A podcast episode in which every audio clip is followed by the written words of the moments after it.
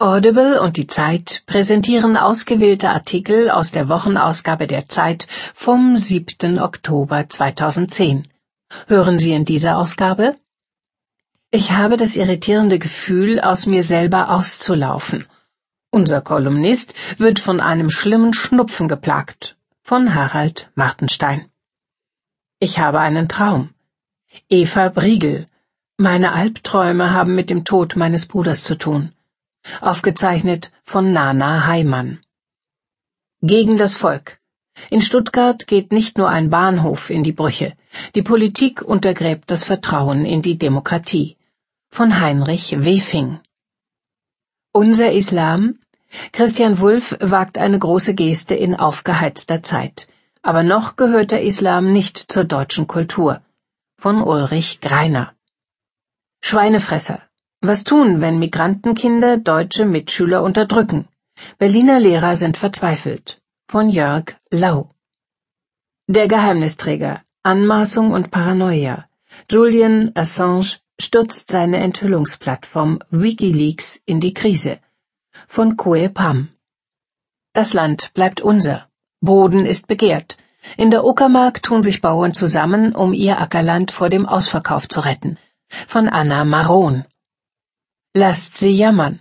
Die Ökosteuer trifft die Unternehmen nicht zu hart. Es ist vertretbar, die Subventionen zu kürzen.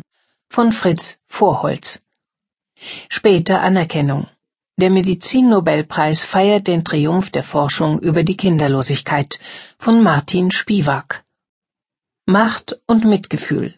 Wenige haben sie, alle wollen sie.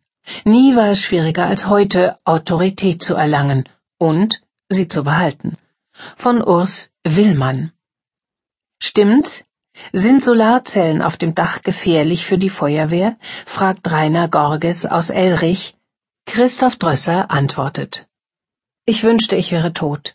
Die bislang unveröffentlichten Tagebücher, Gedichte, Briefe von Marilyn Monroe.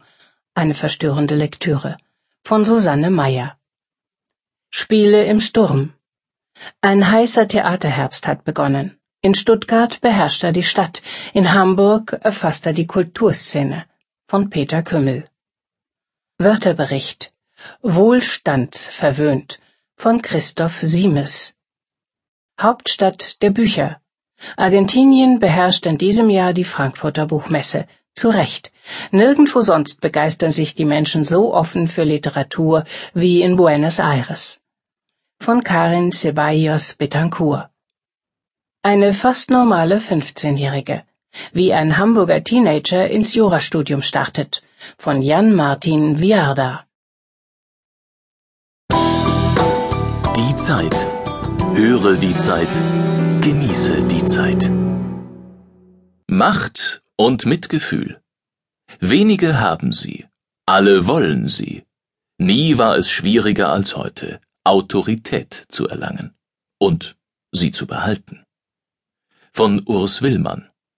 Die Zeit, Ausgabe 41 vom 7. Oktober 2010. Wie bleibt in der Hierarchie oben, wer oben ist? Durch soziale Intelligenz und psychologisches Geschick, sagt Robert M. Sapolsky. Der Professor aus Stanford hat Aufstieg und Fall vieler autoritärer Charaktere erlebt.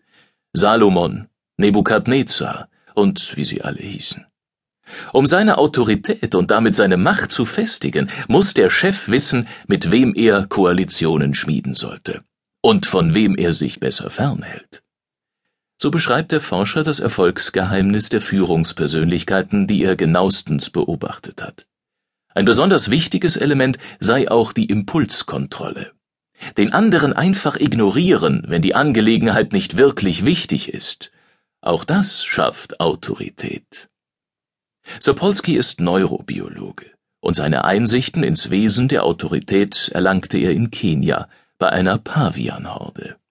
Der Forscher hat es nicht beim distanzierten Beobachten belassen, sondern wurde über die Jahre ein anerkanntes Mitglied der Affenbande. In seiner Autobiografie Mein Leben als Pavian schildert er ihre Machtspiele und die Rollenverteilung über viele Affengenerationen hinweg. Buddenbrocks für Primatologen. Die Paviane Salomon, Nebukadnezar, Deborah, Naomi und Aaron haben Sapolsky die Augen für wiederkehrende Verhaltensmuster geöffnet. Denn wie alle sozialen Wesen müssen auch die Affen eine Hackordnung festlegen.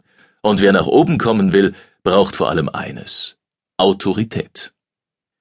Doch was ist die Basis dieser geheimnisvollen Eigenschaft? Wer verfügt über Autorität? Und wie erlangt man sie? Diese Fragen stellen sich nicht nur in der Pavianhorde, sondern ebenso in der Politik, am Familientisch, in der Schule oder auf dem Fußballplatz. Und Antworten sind heute schwieriger zu finden denn je. Einerseits wünschen sich die Menschen in einer unübersichtlicher werdenden Welt nichts sehnlicher als überzeugende Führungsfiguren, die ihnen Weg und Richtung weisen. Andererseits begegnet der aufgeklärte Bürger spätestens seit 1968 jeder vermeintlichen Autoritätsperson mit grundsätzlichem